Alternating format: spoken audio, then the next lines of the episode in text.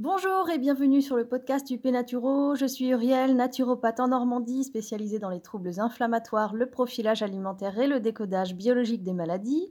Dans ces épisodes, je partage avec vous mes conseils, mes astuces, mon expérience pour vous guider vers une meilleure compréhension de votre santé et vous permettre d'atteindre de jour en jour une plus grande autonomie en matière d'hygiène de vie. Alors aujourd'hui, c'est le cinquième épisode et on va parler du gluten. Est-ce qu'il faut manger du gluten? Alors, le sans gluten a le vent en poupe, hein. on en entend parler depuis plusieurs années maintenant, et on accuse le gluten de nombreux maux, mais qu'est-ce qu'il en est vraiment? Alors, je vous aide à faire le tour de la question et je vous explique tout ça. Pour commencer, le gluten, c'est quoi? Eh bien, le gluten, c'est une protéine du blé. C'est celle qui est responsable de l'élasticité de la pâte à pain ou de la pâte à pizza. C'est grâce au gluten que le pâton devient souple et élastique en fait. Donc c'est aussi grâce à lui que le pain peut rester aéré. Parce que quand la pâte lève sous l'effet du gaz carbonique dégagé par l'activité du levain ou des levures, le gluten agit comme un élastique et il permet à la pâte qui se dilate de ne pas casser. Donc en gros, c'est grâce au gluten qu'on obtient des beaux pains ou des belles brioches bien levées. Il emprisonne le gaz carbonique dans son maillage et c'est ce qui donne les alvéoles de la mie. Alors maintenant, je vais vous parler un petit peu de l'histoire du blé. Donc depuis les débuts de l'agriculture, le blé a beaucoup changé, il faut le savoir. Hein. Les besoins industriels augmentent, donc les sous-produits dérivés du blé sont toujours plus nombreux dans nos rayons de supermarché et ça a des conséquences sur la qualité de la céréale. Alors je précise simplement que pendant tout ce podcast, je vais vous parler du blé, mais ça ne veut pas dire que c'est la seule céréale qui contient du gluten. Hein. Il y a aussi le seigle, l'orge, le triticale. Toutes ces céréales-là contiennent aussi du gluten, c'est simplement que ces céréales ont subi énormément moins de transformation que le blé. C'est pour ça que je ne les évoque pas, et aussi pour simplifier tout simplement euh, l'enregistrement. Donc je disais, euh, les sous-produits dérivés du blé sont toujours plus nombreux, donc la demande augmente, la demande en matières premières augmente, c'est-à-dire qu'il faut intensifier les productions de blé, donc on cherche à produire des blés toujours plus rentables. Alors des multinationales spécialisées en génie génétique, entre autres, je ne vais pas les citer, se sont empressées de s'emparer du marché, donc elles ont mis au point des blés modernes qui sont moins gourmands en eau, qui sont plus courts, donc qui ne couchent pas sous l'effet du vent, euh, ce qui facilite la récolte. Euh, des blés également à la croissance plus rapide ou plus résistants aux maladies ou aux conditions climatiques, etc. Donc plein de modifications ont été apportées à la céréale. Et parallèlement à ça, s'ajoutent aussi les besoins de l'industrie agroalimentaire qui doit, pour répondre à la demande, standardiser ses productions et recourir aux machines pour gagner en productivité. Donc leur demande à eux, c'est quoi? C'est un blé plus résistant avec des maillages de gluten plus denses, plus élastiques, plus solides, afin que les pétrins puissent travailler efficacement et que les produits finis aient un aspect euh, satisfaisant pour le marché en fait. Donc on produit des blés modernes plus riches en gluten. Et malheureusement, toutes ces modifications, eh bien, elles se font au détriment de la santé du consommateur. Les nouveaux cahiers des charges, ils sont purement technico-pratiques et l'impact des modifications de la céréale sur la santé ne fait pas partie des critères pris en compte, mais alors pas du tout. Hein. Donc si vous avez suivi ou si vous suivez un PSI en ce moment, vous avez reçu ou vous allez prochainement recevoir un bonus qui parle en détail de l'impact des aliments très transformés sur la digestion et la santé. Et pour les autres, eh bien, je vous fais un topo un petit peu plus rapide ici. Donc, euh, comment les, les aliments hyper transformés, et en l'occurrence ici, comment le blé moderne très transformé va agir sur le corps. Alors, je rappelle, le gluten est une protéine, mais le blé qui contient cette protéine euh, est riche en amidon. Donc la digestion est assez complexe parce que les deux se marient pas forcément très bien. Alors j'ai fait un article de blog sur les associations alimentaires et j'ai fait également un podcast, c'est l'épisode numéro 3. Je vous invite à aller l'écouter si euh, vous ne l'avez pas encore fait pour mieux comprendre de quoi je parle. Donc la digestion des amidons commence dans la bouche et nécessite un pH un petit peu alcalin, alors que la digestion des protéines, quant à elle, elle est amorcée dans l'estomac un petit peu plus tard donc et nécessite un pH acide.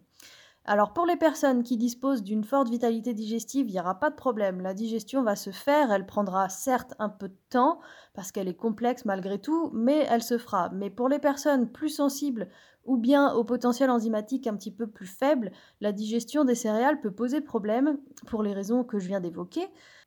Donc il peut en résulter une digestion partielle, c'est-à-dire qu'au lieu d'être transformé en micronutriments assimilables par le corps, le blé sera laissé à l'état de macromolécules, c'est-à-dire des morceaux qui sont trop grossiers pour être utilisés par l'organisme en fait. Donc ces macromolécules poursuivent leur chemin dans le tube digestif, mais ce n'est pas sans conséquence sur la flore qui vit dans notre intestin en fait.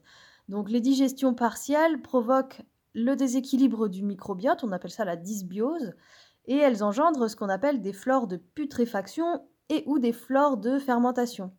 Alors chacune de ces flores peut altérer à long terme la santé de vos parois intestinales et provoquer ce qu'on appelle la porosité intestinale. On en entend de plus en plus parler également. Dans ce cas, les macromolécules qui devraient rester dans la lumière intestinale, donc comprendre dans le tube digestif, vont pouvoir passer à travers les parois de l'intestin alors qu'elles n'ont normalement rien à faire à l'intérieur de nos cellules. Alors qu'est-ce que ça va avoir comme conséquence? Eh bien, en premier lieu, la porosité intestinale va provoquer une surcharge du foie, qui devra travailler beaucoup plus pour traiter ces corps étrangers. Mais de manière plus diffuse dans le temps, une répétition de ces agressions peut entraîner l'apparition de troubles comme les allergies, les inflammations chroniques, qui sont un peu mon dada, les pathologies auto-immunes, euh, les troubles digestifs fonctionnels, tout ce qui va être diarrhée, ballonnement, constipation, etc. Euh, un état de fatigue chronique, des carences parce qu'il y a malabsorption, donc forcément il y a mauvaise assimilation, et à long terme des carences, etc. Alors ça peut faire peur tout ce tableau, mais alors est-ce qu'il faut vraiment éviter le gluten? Je vais vous faire une réponse de normande, hein, pourtant je suis bretonne, mais ça dépend.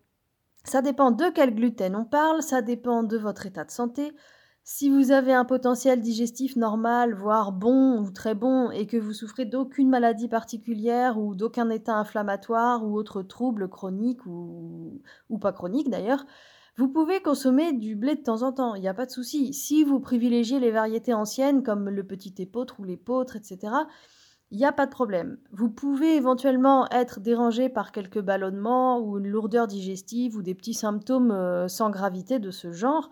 Donc c'est à vous de voir la dose qui vous convient, qui est supportable pour vous, et puis d'ajuster votre consommation en fonction. Par contre, pour les personnes plus fragiles qui souffrent euh, de colopathie fonctionnelle, euh, de syndrome de l'intestin irritable, de maladie de Crohn, euh, ou tout simplement des personnes qui ont toujours eu une sensibilité digestive, alors je vous invite vraiment à faire le test de manger quelques semaines sans gluten. Et surveillez bien les étiquettes parce qu'il y en a vraiment partout, partout, partout. De toute façon, maintenant, comme c'est un allergène, il est écrit en gras dans les listes d'ingrédients, donc vous ne pouvez pas le rater. Surveillez bien les listes d'ingrédients et mangez quelques semaines sans gluten. Vous verrez peut-être une différence pendant cette période, auquel cas tant mieux. Vous aurez la meilleure confirmation qui soit sur votre sensibilité et vous saurez qu'il vaut mieux l'éviter. Mais peut-être que vous ne verrez aucune amélioration notable pendant ces semaines sans gluten. Alors auquel cas, réintroduisez-le et observez ce qui se passe, parce que c'est souvent à ce moment-là qu'on prend conscience de la lourdeur de notre digestion. Personnellement, j'avais fait le test, j'ai mangé 4 mois sans consommer de gluten du tout, et je m'étais dit, bon, bah, il se passe rien de spécial, tout va très bien, euh, j'ai vu aucun changement. Je me suis remise à manger du gluten, j'avais fait une assiette de pâtes ou d'orge, je ne sais plus.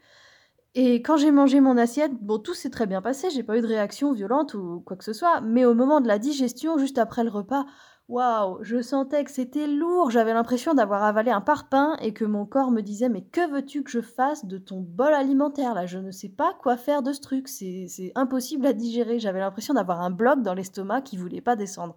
Et c'est là que je me suis vraiment rendu compte à quel point on pouvait soulager sa digestion en éliminant certains aliments qui ne nous sont pas forcément favorables.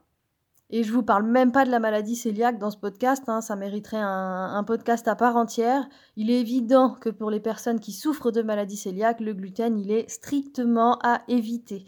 Voilà pour ce petit épisode rapide sur le gluten. Si vous avez des questions pour compléter un petit peu vos infos, n'hésitez pas à me les poser dans les commentaires. Et d'ici samedi, je vous souhaite un très bon week-end, une très bonne semaine et surtout portez-vous bien.